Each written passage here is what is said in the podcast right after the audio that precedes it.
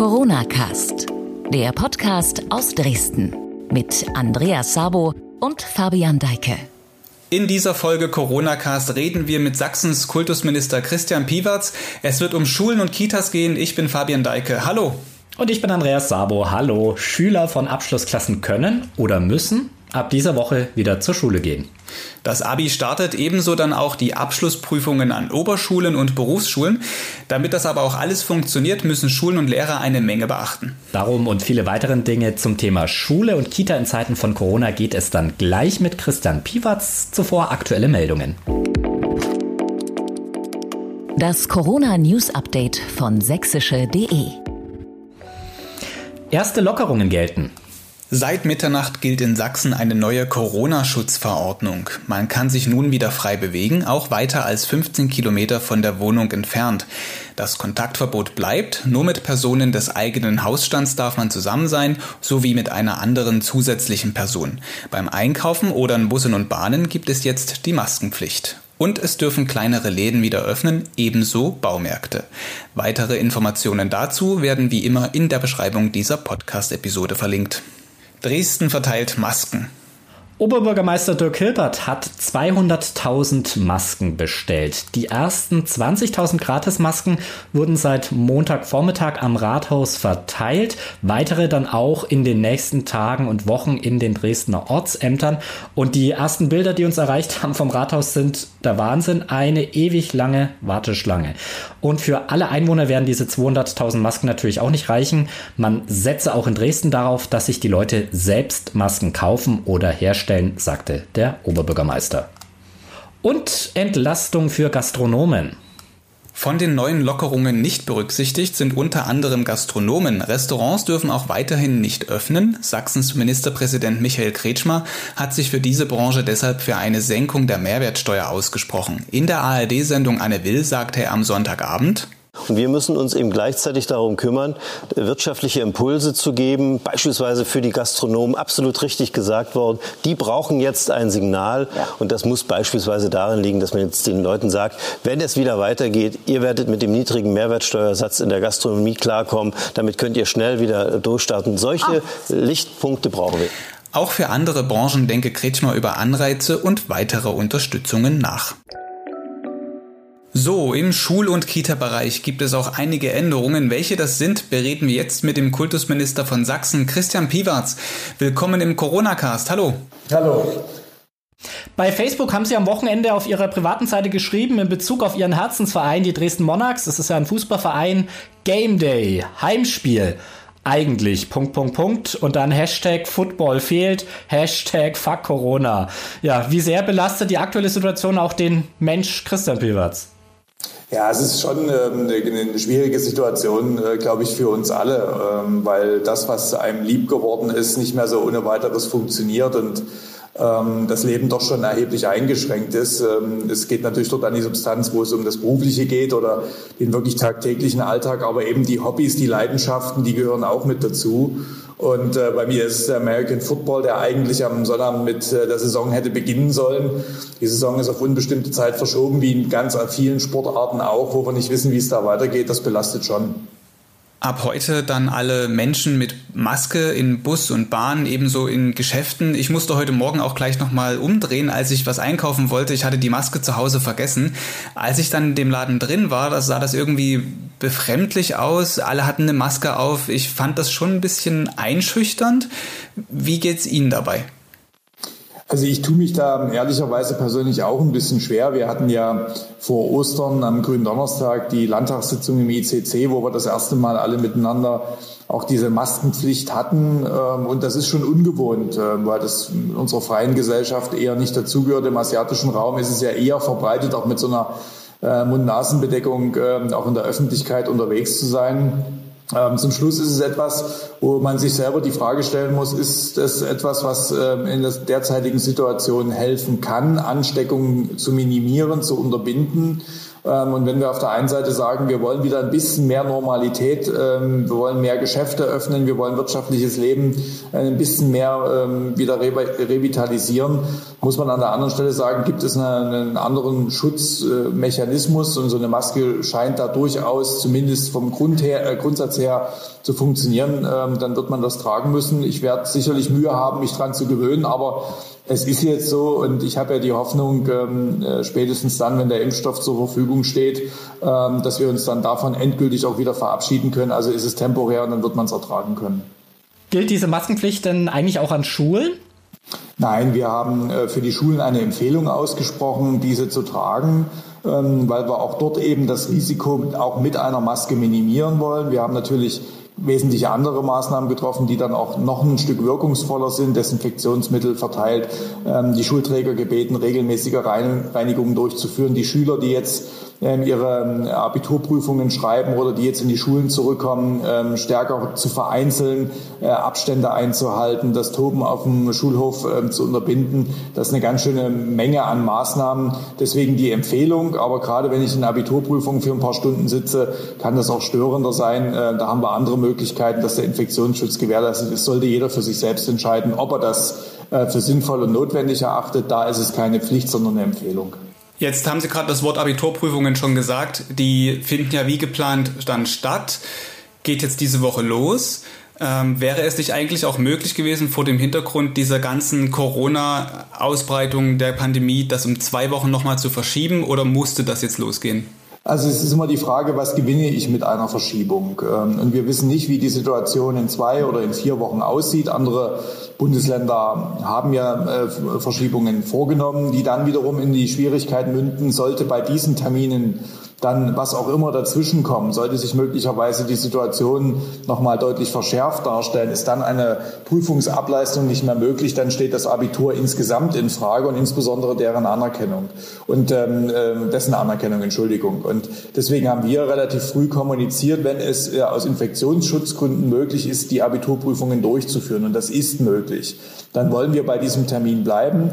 Die Schülerinnen und Schüler haben sich über einen längeren Zeitraum genau auf diese Termine vorbereitet, ähm, also hier die Möglichkeit besteht. Und wir haben nach hinten raus äh, etwas mehr Luft, ähm, denn äh, wir haben ja nicht nur die Möglichkeit, den Zweitermin ab 13. Mai anzubieten, der übrigens auch in diesem Jahr, und das ist eine Besonderheit, ein regulärer Wahltermin ist. Also Schüler, die aus welchen Gründen auch immer am Ersttermin nicht teilnehmen wollen, auch einzelne Klausuren nicht schreiben wollen oder können, können zu diesem Zweitermin gehen. Und wir bieten in diesem Jahr im Juli äh, noch einen dritten Termin an, sodass wir möglichst viele Optionen da haben, damit in diesem Jahr das Abitur abgelegt werden kann. Gleiches gilt dann auch für die anderen Abschlüsse, weil es schon wichtig ist, dass in dieser schwierigen Zeit, in dieser Corona-Krise jetzt keine Entscheidungen getroffen werden, die dann langfristig in der weiteren Lebensplanung junger Menschen zum Problem werden, eben beispielsweise, wenn ein Abschluss gar nicht gemacht werden kann oder wenn fraglich ist, ob dieser anerkannt wird. Insofern ähm, äh, finde ich es gut und richtig, dass wir jetzt mit den Abiturprüfungen beginnen und wir sind ja nicht allein, andere Bundesländer machen es in dieser Woche. Zu dem Thema Abschlüsse, ne, Entschuldigung, Abschlüsse und, und, Noten, da haben wir später auch nochmal einen ganzen Schwung an Fragen bekommen von, äh, von, äh, von Hörern, von Lesern.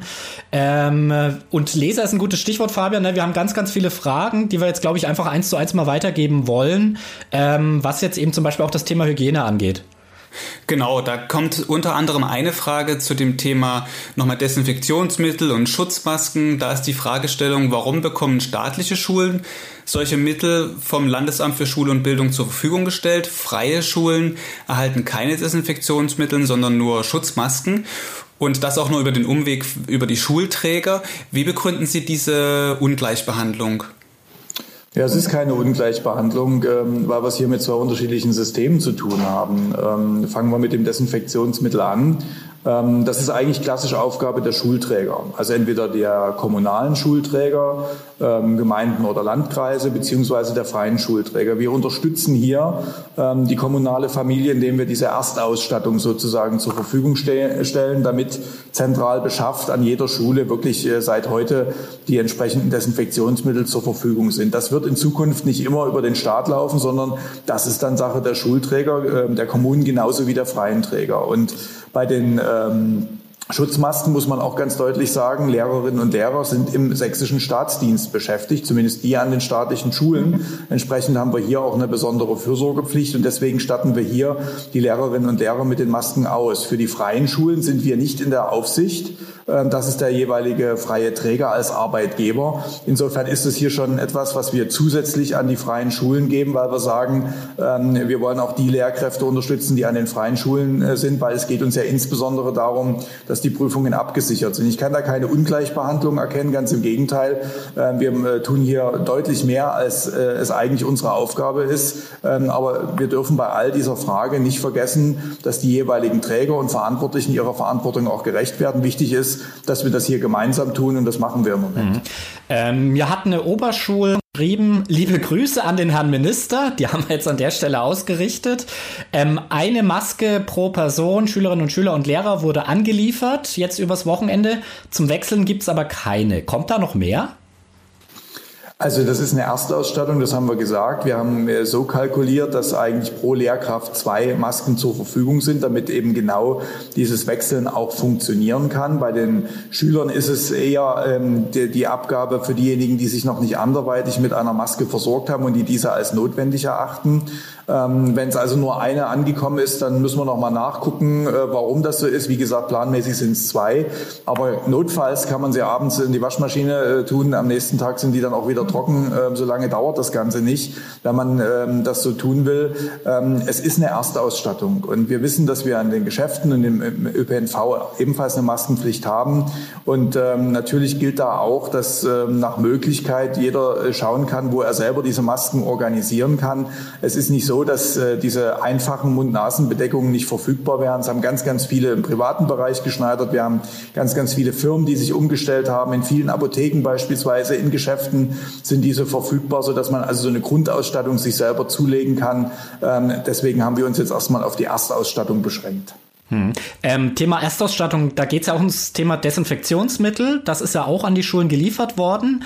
Ähm, da ist mir jetzt zugetragen worden, allerdings nur 250 Milliliter pro Klassenzimmer. Das wird nicht reichen. Kommt da noch mehr? War die Frage. Also auch da der klare Hinweis, es ist eine Erstausstattung.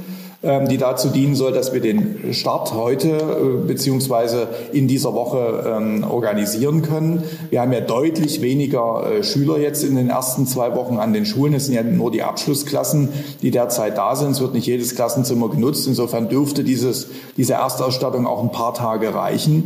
Ähm, die Frage von Reinigung, von Desinfektion ist Schulträgeraufgabe. Und wir sind dort auch mit den Kommunen insbesondere im engen Austausch dass Reinigungsintervalle möglicherweise verdichtet werden, dass auch Sonderreinigungen nach den Prüfungen durchgeführt werden. Da muss man natürlich schauen, wie dort auch die Verfügbarkeit der Reinigungskräfte äh, gegeben ist. Da sind wir in engen Austausch, dass also auch zukünftig dort äh, die hygienischen Voraussetzungen erfüllt werden. Ähm, das ist aber eine Sache der Schulträger, wo wir gemeinsam daran arbeiten, dass das funktioniert. Stichwort Hygiene ist gleich ganz gut. Wie sollen die Hygienestandards an Schulen sichergestellt werden, wenn bisher vielleicht schon auch die normalen Standards nicht so eingehalten werden konnten? Vielerorts fehlte beispielsweise Seife. Wie soll jetzt sichergestellt werden, dass es wirklich auch die Standards eingehalten werden? Also ich kann mich dort nur noch mal wiederholen. Ähm, das ist Aufgabe der Schulträger. Ähm, und ähm, ich meine, natürlich ist es ein äh, liebgewonnenes Klischee mittlerweile, die äh, stinkenden Schultoiletten, die nicht vorhandene Seife. Ich will nicht negieren, dass das in Einzelfällen tatsächlich so gewesen ist. Dann war das vorher schon nicht in Ordnung. Dann gehört vorher schon eine klare Ansage Richtung Schulträger dafür Sorge zu tragen, dass das anders aussieht. Aber wir haben ganz im Gegenteil auch viele Schulen, wo das hervorragend seit vielen, vielen Jahren funktioniert, wo die Reinigungs Zyklen ähm, gut durchgeführt werden, wo selbstverständlich Seife mit äh, zur Ausstattung dazugehört. Und ich glaube, gerade diese Krise, die wir durchleben, ähm, äh, führt auch zu einer Fokussierung auf das, was wirklich wichtig ist. Und das heißt, wenn ich äh, Menschen äh, erlauben will, sich nicht nur in Schulen aufzuhalten, sondern eben auch im Arbeitsumfeld tätig zu sein, dass dann eben hygienische Mindestvoraussetzungen notwendig sind. Und ich habe in meinen Gesprächen gerade mit den kommunalen Schulträgern sehr, sehr viel Offenheit wahrgenommen, zu sagen, ja, wir werden uns in besonderer Weise darum kümmern, dort, wo es ganz konkret ähm, äh, daran hapert. Und sollte das auch in dieser Woche noch der Fall sein, kann ich nur darum bitten, uns diesen ganz konkreten Fall zu schildern, dass wir dort entsprechend nachgehen können, mit den Schulträgern ins Gespräch kommen. Diese pauschalisierte Variante, da fehlen ja immer die Seifen und die Toiletten sind sowieso dreckig, bringt uns nichts, sondern ein konkretes Beispiel, dann können wir dem nachgehen. Manche Sachen werden sich wahrscheinlich auch nicht sofort lösen lassen. Also ich meine, warm Wasser gibt's halt einfach nicht in jedem Klassenzimmer. Und da wird man jetzt auch nicht so schnell überall nachrüsten können, solche Themen. Nein, also das, das sind Dinge, die, die selbstverständlich nicht funktionieren, aber wir haben beispielsweise die Situation, die Waschbecken, die ja in vielen, vielen Klassenzimmern sind, äh, haben ja bislang nicht dazu gedient, ähm, dass die Schüler sich die Hände waschen. Dafür sind die Toiletten eigentlich gedacht gewesen. Ähm, aber es gibt viele Schulen, die selbstverständlich sagen, na klar kann man auch das Waschbecken im Klassenzimmer nutzen, wenn man sich die Hände waschen will, muss man nicht extra zur Toilette gehen. Ähm, das sind so kleine Dinge, wo man das machen kann. Aber klar, wo kein Warmwasseranschluss liegt, wird es erstmal kein Warmwasser geben. Dafür haben wir dann aber im Zweifel das Desinfektionsmittel, was dann noch äh, nachhaltiger wirkt. Insofern kann man schon dort die Grundzüge äh, eines guten Hygieneschutzes umsetzen. Jetzt mal noch eine Frage zu einem anderen Thema, die auch an uns äh, gerichtet wurde. Was machen Lehrer oder Schüler, die zur Risikogruppe zählen? Und vielleicht da gleich noch eine weitere Anschlussfrage dran. Es fehlen ja auch Lehrer, um Prüfungen abzunehmen, weil die Verantwortlichen über 60 sind, also auch zur Risikogruppe zählen. Wie kann das gelöst werden? Werden da Rentner reaktiviert? Gibt es neue Honorarverträge etc.? Also wir haben, äh, was die Lehrer betrifft, ähm, eine klare ähm, Erwartungshaltung formuliert, dass wir gesagt haben, wenn es möglich ist, ähm, sollen Lehrer aus Risikogruppen jetzt im Moment nicht in den Unterricht, in die Prüfungsvorbereitung oder in die Prüfungsaufsicht gehen. Wir haben da äh, ja gesagt, auch in Abstimmung der Regeln mit äh, anderen Bundesländern und mit den Fachleuten, dass das einerseits die Altersgruppe 60 plus ist, weil dort ein erhöhtes Risiko besteht und natürlich, wenn konkrete Vorerkrankungen da sind.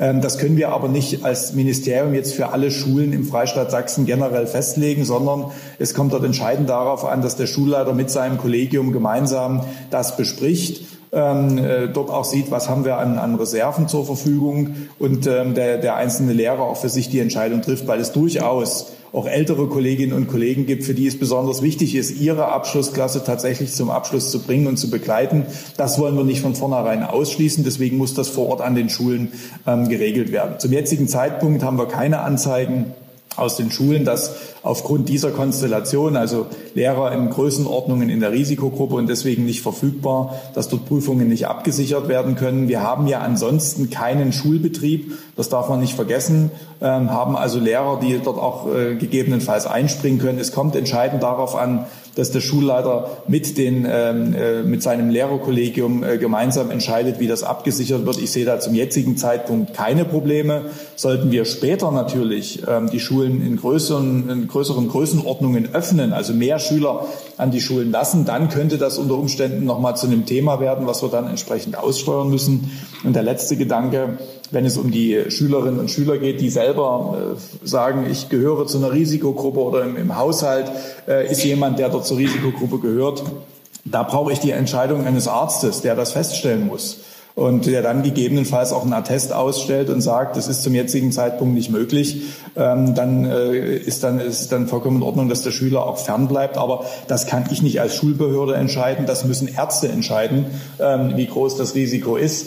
Wir können sicherstellen mit den Maßnahmen, die wir jetzt haben und aufgrund der Tatsache, dass wenig Schüler an den Schulen sind, dass dort der äh, Gesundheits- und Hygieneschutz Da würde ich gerne einhaken, denn ja, genau. Da hat nämlich eine, eine, eine Lehrerin der Dresdner Oberschule hat mir geschrieben, jetzt selbst für die Prüfungsvorbereitung, die jetzt wirklich im, im kleinsten Maßstab, ne, wenn man so will, abläuft, fehlen eigentlich schon Lehrer, weil ja die Klassen zum Teil sogar gedrittelt werden müssen, weil die Räume einfach zu klein sind, ne? Also um diese Abstandsregeln einzuhalten. Also selbst jetzt schon in diesem kleinen Maßstab, wo es eben nur um die Abschlussklassen geht, fehlt dann eigentlich schon das, das Personal. Kann man da irgendwie, müssen die sich selbst organisieren, die Schulen?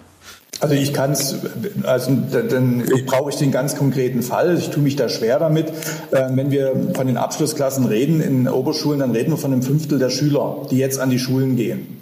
Und natürlich ist es so, ähm, gerade in äh, den prüfungsrelevanten Fächern, nehmen Sie Mathematik an Oberschulen Ähm, dort haben wir ja wirklich einen sehr, sehr großen Lehrerbedarf. Dort kann es im Einzelfall sein, dass dann bei entsprechend gedrittelten Klassen beispielsweise ähm, rein rechnerisch nicht genügend Lehrer zur Verfügung stehen. Wir reden aber hier ähm, umgekehrt nicht über einen vollständigen Unterricht, den wir durchführen, sondern es ist Prüfungsvorbereitung. Jede Schule soll eigenverantwortlich festlegen, gerade im Hinblick ähm, auf äh, die ähm, prüfungsrelevanten Fächer, was dort angeboten wird zur gezielten Prüfungsvorbereitung.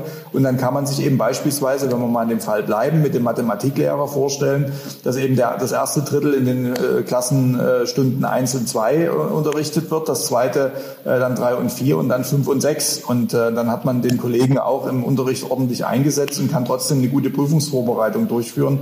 Aber nochmal, das können wir nicht zentral vorgeben sondern da kommt es entscheidend darauf an, dass das die Schulleiter mit ihren Kolleginnen auch gemeinsam äh, gut bewältigen. Und das, was wir bislang an Rückmeldungen bekommen haben, haben viele Schulleiter gesagt, jawohl, das bekommen wir hin. Wenn es konkret ein Problem gibt, äh, dann werden wir das entweder über unsere äh, Verwaltung erfahren oder äh, wir stehen natürlich auch offen für Punkte, wenn von außen gesagt wird, bei uns funktioniert es nicht, dass wir dann ganz konkret im Einzelfall dem nachgehen können. Vielleicht noch ein kleiner Appell, der hier verbunden ist mit einer Frage, die uns dann noch geschickt wurde. Es wurde immer viel über Abiturprüfungen geredet, aber auch ähm, da sollten die Oberschulen nicht vergessen werden. Äh, äh, viele fühlen sich da so ein bisschen abgehängt. Sie hatten auch jetzt teilweise klagen Lehrer wenig Kontakt oder gar keinen mehr zu ihren Schülern in den letzten Wochen. Wie groß ist Ihre Sorge gerade auch vor dem Hintergrund, dass durch die momentane Situation Bildung, Bildungslücken entstehen? Also ich will vielleicht mal mit dem ersten Thema anfangen, Stichwort Oberschüler. Ähm, dort war es uns ja auch besonders wichtig, dass wir jetzt die Abschlussklassen wieder in die Schulen bekommen ab Mittwoch. Wir haben ja ein bisschen mehr Zeit. Die äh, äh, Prüfungen beginnen ab dem 25. Mai sodass jetzt wirklich eine gezielte Prüfungsvorbereitung an den Schulen gemeinsam mit den äh, Oberschülern stattfinden kann, nicht nur was den Realschulabschluss betrifft, sondern auch den Hauptschulabschluss. Und ähnlich verhält es sich mit den beruflichen Prüfungen an den BSZs. Das ist erstmal sehr, sehr wichtig, dass das jetzt ähm, funktioniert. Und ähm, natürlich das Abitur dominiert, aber das hängt einfach vom zeitlichen Ablauf her damit zusammen, weil es eben schon in dieser Woche startet. Aber die anderen Prüfungen sind nicht minder wichtig und darum kümmern wir uns in, in genau der gleichen Weise. Ich werde mich ähm, noch äh, in dieser Woche, sehr wahrscheinlich heute oder morgen, auch mit einem Brief nochmal an alle Oberschülerinnen und Oberschüler wenden äh, und dort nochmal äh, deutlich machen, wie wir uns den weiteren Weg bis zu den Prüfungen durch die Prüfungen hindurch ähm, vorstellen können. Ähm, generell ist zu sagen, dass ähm, natürlich äh, diese Phase, die wir jetzt Lernzeit genannt haben, wo also die Schülerinnen und Schüler zu Hause sind, uns deutlich vor Augen führt, Dinge sind da sicherlich möglich, aber es ist auf keinen Fall ein Ersatz für Präsenzunterricht und es ist auf keinen Fall ein Ersatz für das persönliche Verhältnis zwischen Schülern und Lehrern. Und äh, das betrifft ja beide Richtungen, sowohl das ähm, die Lehrer mit den Schülern gemeinsam arbeiten, aber dass sie auch von den Schülern Rückmeldungen, unmittelbare Rückmeldungen bekommen, wie der Wissensstand ist, wo möglicherweise Probleme äh, auftauchen, wo man noch nacharbeiten muss. Und das ist natürlich gerade für die Schüler, denen ohnehin das Lernen schwerer fällt, die sehr stark auf eine Bezugspersonen angewiesen sind in Form des Lehrers, natürlich in besonderer Art und Weise problematisch. Und deswegen haben wir ja ein großes Interesse daran, möglichst schnell wieder zu einem geregelten Schulbetrieb zurückzukommen, um insbesondere diejenigen aufzufangen, die jetzt in besonderer Weise leiden, weil sie vielleicht auch im häuslichen Umfeld nicht die Unterstützung bekommen oder bekommen können, die dort notwendig ist. Und ähm, deswegen müssen wir schauen, was sind die weiteren Schritte. Ähm, angekündigt ist ja schon äh, ab dem 4. Mai, das sehr wahrscheinlich, es ist noch nicht final entschieden, aber dann die Vorabschlussklassen kommen. Und wir sind ähm, ähm dabei, einen Stufenplan äh, zu erarbeiten, beziehungsweise der Stufenplan ist schon fertig, wie es danach weitergeht und das so zu untersetzen, dass trotzdem die ganzen Fragen, die wir am Anfang gemacht haben, Stichwort Hygiene und Gesundheitsschutz beachtet werden und trotzdem ein sinnvolles Miteinander ähm, ähm, stattfinden kann. Das ist genau die Aufgabe, vor der wir jetzt momentan stehen. Das war jetzt eine recht ausführliche Antwort. Eine konkrete Nachfrage, dieser Brief an die Oberschüler, wann kommt der? Also er ist heute in der finalen Abstimmung. Ähm, entweder wird er heute versendet, spätestens morgen, also am morgigen Dienstag. Okay. Wir haben ja gerade schon das, das Thema äh, Prüfungen äh, kurz mit angerissen. Ähm, da kamen auch wirklich viele Fragen, Anregungen. Äh, ich versuche es ein bisschen mal zu bündeln und zusammenzufassen. Ähm, sind bei Ihnen im Hause alternative Vorgehensweisen äh, bei Abschlussprüfungen besprochen worden, dass man zum Beispiel ein Durchschnittsabi, Durchschnittsabschluss äh, erhält, eine Wahlmöglichkeit hat zwischen regulärer Prüfung und Durchschnittsabschluss oder dass man individuell auf die Situation der einzelnen Schüler eingeht oder äh, warum wird, äh, ist sowas verworfen worden? Also äh, wir haben natürlich auch über diese äh, Möglichkeit gesprochen ähm, und haben aber immer sehr deutlich artikuliert, dass dieses Notabitur und um nichts anderes handelt es sich, wenn keine Prüfungen durchgeführt werden, äh, für uns nur die aller, allerletzte Option ist, wenn keine Prüfungen ähm, durchgeführt werden können.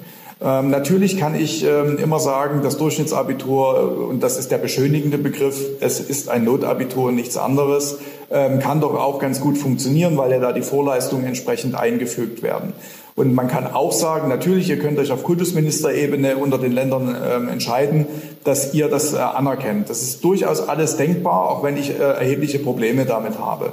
Nur die Frage ist doch, wenn im nächsten oder übernächsten Jahr ähm, sich derjenige mit einem Abiturzeugnis aus dem Jahr 2020 bewirbt, ob nicht dann eben genau die Frage kommt, Moment mal, Abiturjahrgang 2020, ist das nicht das mit Corona, wo Sie nicht mal eine Prüfung gemacht haben? Und ob dann die Akzeptanz noch vorhanden ist, das wage ich sehr, sehr stark zu bezweifeln. Und deswegen war es uns immer wichtig zu sagen, wir wollen, wenn es geht, diese Abiturprüfungen ordnungsgemäß anbieten, damit die Schülerinnen und Schüler, die sich ja de facto spätestens seit der ähm, äh, sekundären Oberstufe, also seit der 11. Klasse darauf vorbereiten, äh, diese Prüfungen ordnungsgemäß und damit auch das Abitur ordentlich ablegen können.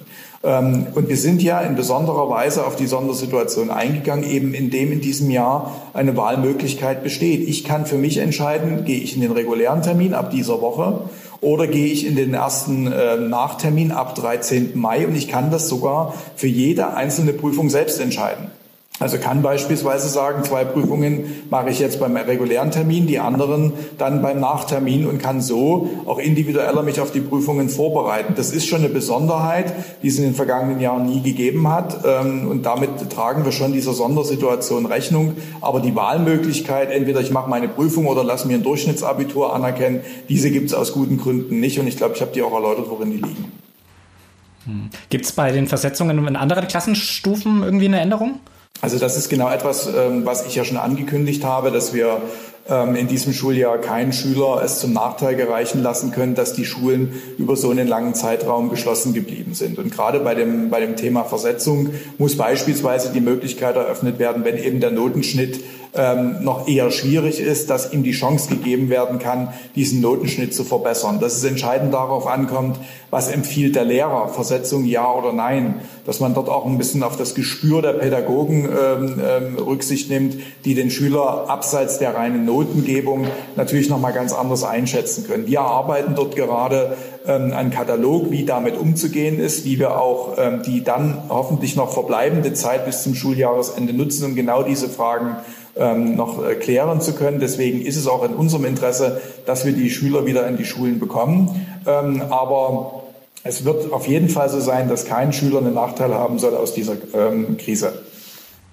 Mhm. Letzte Frage zum Thema Schulen öffnen. Es gibt ja da international Debatten. Es wird viel auf Deutschland geschaut, wie wir es machen. Ganz interessant finde ich da das norwegische Modell. Ich kenne Sie dort die Studien und das Vorgehen. Die haben sich ja dafür entschieden zu sagen, erst die Jüngeren, also erst die Kitas ab heute auf, nächste Woche dann die kleinen Grundschulklassen und die Oberstufe bleibt erstmal zu. Was spricht dafür, was spricht dagegen? Also ich kenne das norwegische Modell nicht, ich kenne das dänische Modell, ähm, die das genauso machen, die eben die Kitas und äh, die Grundschulen zuerst geöffnet haben.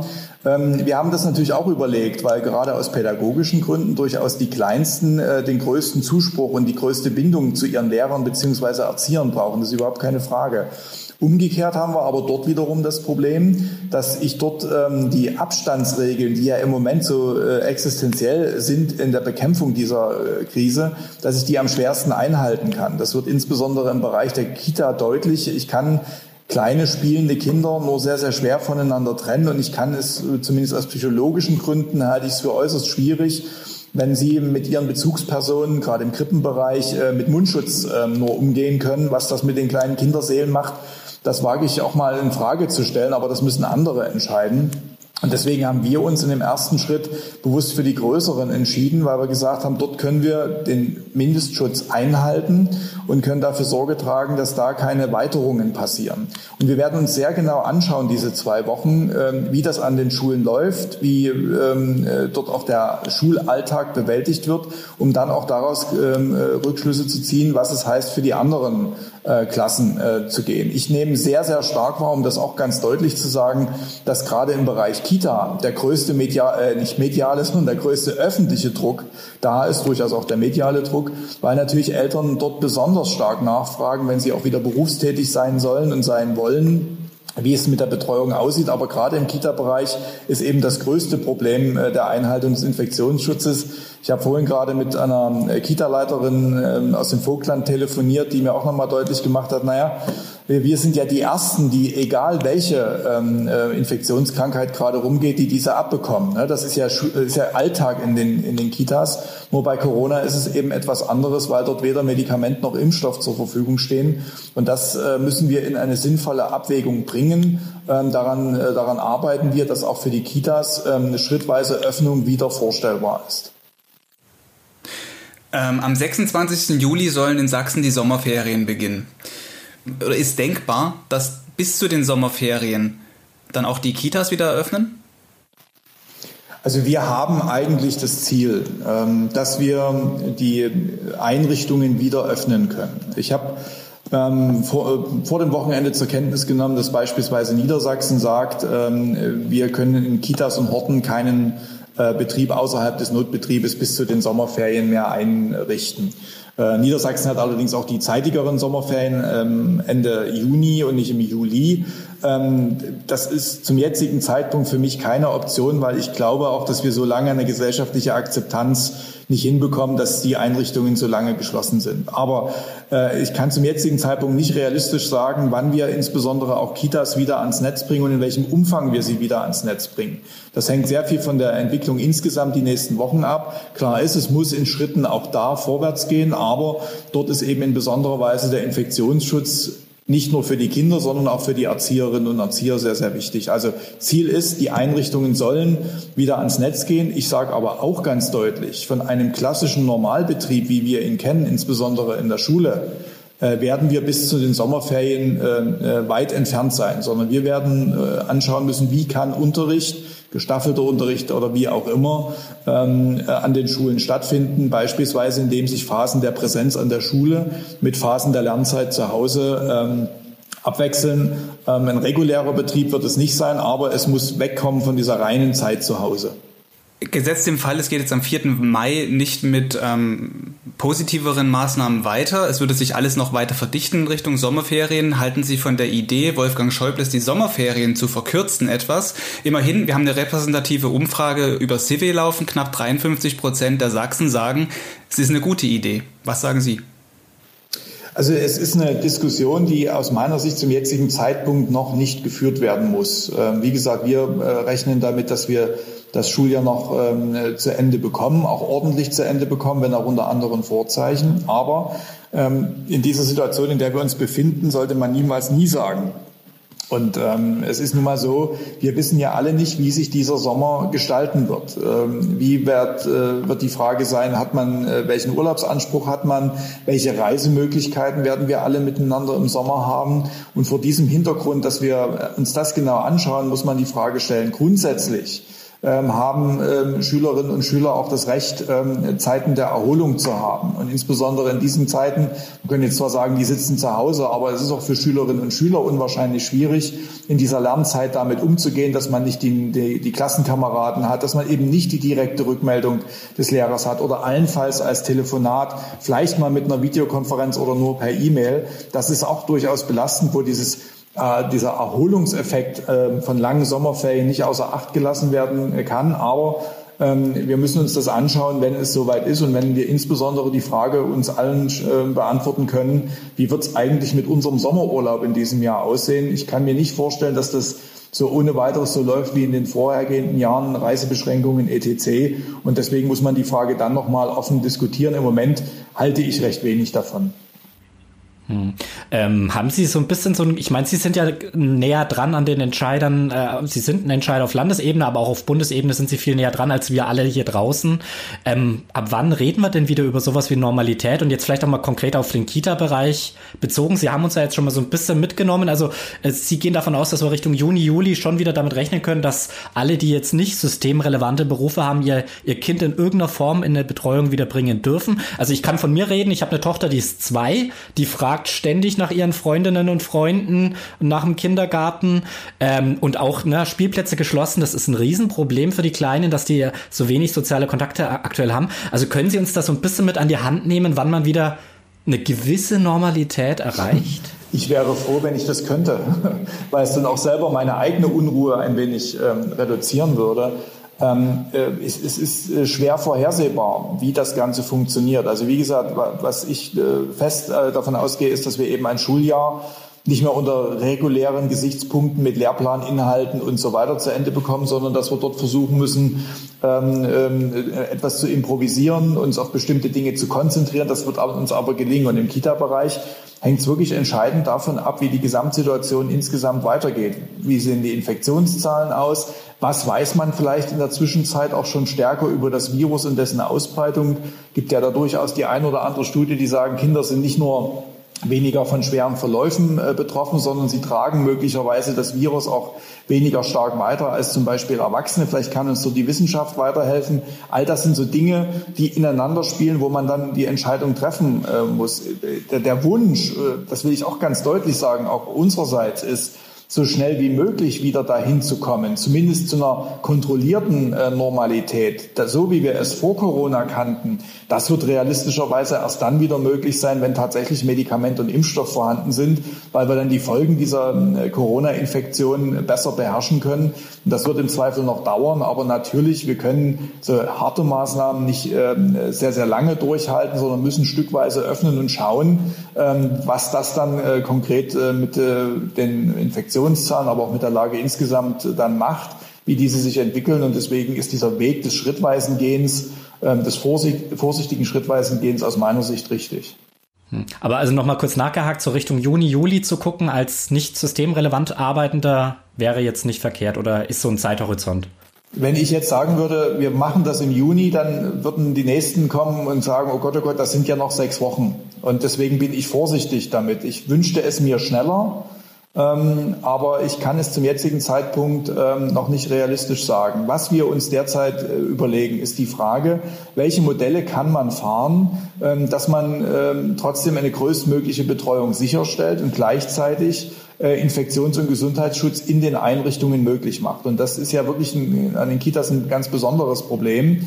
Ähm, möglicherweise muss man über Teilöffnungen reden, über stundenweise Betreuung, aber auch das führt wieder zu Problemen im Nachgang, weil natürlich dann Eltern sagen, Moment, ich kann eben nicht nur mal sechs Stunden ins Büro gehen, mein Chef braucht mich äh, acht oder fast noch ein bisschen mehr.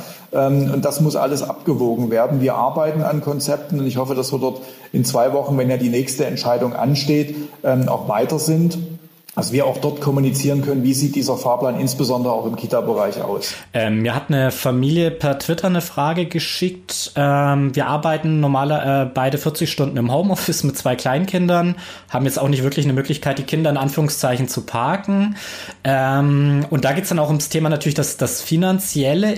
Gibt es da Möglichkeiten, einen finanziellen Ausgleich zu bekommen, wenn man zum Beispiel nicht arbeiten gehen kann, weil man das Kind de facto betreuen muss? Ich glaube, es gibt im Gesetz da auch eine Möglichkeit, ne? Richtig, der, der Bund hat äh, dort eine Regelung getroffen, dass man also für den Fall, dass äh, man selber die Kinder betreuen muss und deswegen einen Verdienstausfall hat, dass das kompensiert werden kann. Das ist eine Regelung analog zur Kurzarbeiterregelung, gilt für maximal sechs Wochen, 67 ähm, Prozent des Lohns, maximal bei 2100 äh, äh, Euro ungefähr ist das Ganze gedeckelt, also wirklich sehr analog zur Kurzarbeiterregelung. Ähm, das sollte man sich genau anschauen, ob das für einen in Frage kommt. Äh, geht natürlich nur, wenn man wirklich einen Verdienstausfall hat. Also wenn man selber im Homeoffice weiterhin arbeitet, wäre das keine Option. Und das muss man ja auch ganz ehrlich sagen, die sechs Wochen sind ja dann demnächst auch mal rum. Und äh, dann würde das Ganze dann auch nicht mehr greifen. Und umso wichtiger ist es ja, dass wir auch dort einen Fahrplan bekommen, ähm, wie es auch in den Kitas weitergeht. Und nochmal, ich nehme dort sehr, sehr stark wahr, dass dort ein sehr, sehr großer Druck und eine Erwartungshaltung seitens der Eltern da ist. Und den werden wir auch befriedigen müssen und müssen das äh, verantwortlich tun. Sie sind selber Vater von drei Kindern. Wie sind Sie in den letzten Tagen, Wochen damit umgegangen? Haben Sie zu Hause unterrichtet oder ein bisschen ja, Dinge getan, die Sie vorher sonst nie getan haben oder weniger tun konnten? Naja, ich habe insofern äh, die Situation, äh, die aber vielleicht auch der eine oder andere hat, dass meine Partnerin mit unserem Jüngsten ähm, noch zu Hause ist, weil der nämlich gerade mal acht Wochen alt ist ähm, und äh, die dadurch natürlich ähm, einiges an Betreuung auch für die beiden Größeren übernehmen kann. Aber klar, das gilt bei mir dann ebenso, wenn äh, auch ich äh, natürlich teilweise Tage habe, die nicht nur zehn, äh, sondern auch mal zwölf Stunden an Arbeiten mit sich bringen, dass wenn die Möglichkeit besteht, dass ich das eine oder andere, was die Schulaufgaben betrifft, dann selbstverständlich noch mitmache. Also das ist ähm, nicht viel anders, aber ich bin da in einer Sondersituation, die eben einfach mit der Geburt unseres Jüngsten zu tun hat. Ähm, und ich weiß aber schon, dass natürlich gerade für äh, Eltern, die in dieser Situation nicht sind, ähm, das schon an die Belastungsgrenze geht und dass man auch so etwas nicht auf Dauer durchhalten kann. Und das ist auch nicht Sinn und Zweck. Und ähm, Sie hatten das ja vorhin schon in der Frage gut formuliert. Auch seitens der Kinder wird natürlich nachgefragt, wann geht's denn wieder los? Auch die sehnen sich nach Normalität, die sehnen sich nach ihren Freunden, mit denen sie ganz normal im Austausch sind und die geben es ja auch mittlerweile zu, dass sie sich selbstverständlich nach ihren äh, Lehrern wieder sehnen und auch diesen Kontakt haben wollen. Und all das muss immer wieder auch in die, in die Betrachtung einfließen. Aus pädagogischen Gründen, ich will das nochmal ganz deutlich sagen, aus pädagogischen Gründen würden wir liebend gern die Schulen und die Kitas sofort wieder öffnen, weil wir genau wissen, was ähm, für Schwierigkeiten dort mit verbunden sind. Aber wir sind eben im Gesamtgefüge drin und müssen immer auch schauen, wie entwickeln sich die Zahlen, welchen, äh, welche Hinweise bekommen wir von den Gesundheitsbehörden, was ist vertretbar und das versuchen wir dann entsprechend umzusetzen. Sehnsucht nach Normalität. Ein gutes Schlu Schlusswort. Danke Christian Piwatz, Kultusminister in Sachsen im Corona-Cast. Vielen Dank, dass Sie sich äh, unseren und den Fragen unserer Hörerinnen und Leser gestellt haben. Danke. Ich, ich danke Ihnen. Ich denke auch, dass da ein paar ganz viele interessante und auch vielleicht hilfreiche Informationen dabei waren. Auch von mir danke, dass Sie sich die Zeit genommen haben, um mit Na uns klar, zu reden. Nun noch der obligatorische Hinweis für mehr am Ende. Mehr zur Corona-Lage in Sachsen gibt's laufend aktuell auf sächsische.de und damit tschüss, bis zur nächsten Folge. Danke, tschüss.